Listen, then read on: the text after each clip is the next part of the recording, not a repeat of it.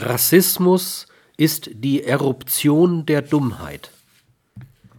Der deutsche Nationalsozialismus war der eigentümlichen Auffassung, Arier, mit Ausnahme der Sinti und Roma, seien den Semiten, mit Ausnahme der Araber, charakterlich und in ihren kulturellen und intellektuellen Fähigkeiten überlegen.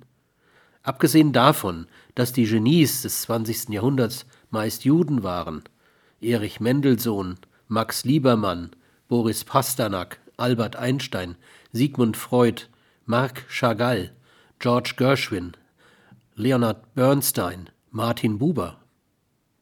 Hätte schon die Aufzählung der Ausnahmen misstrauisch machen können.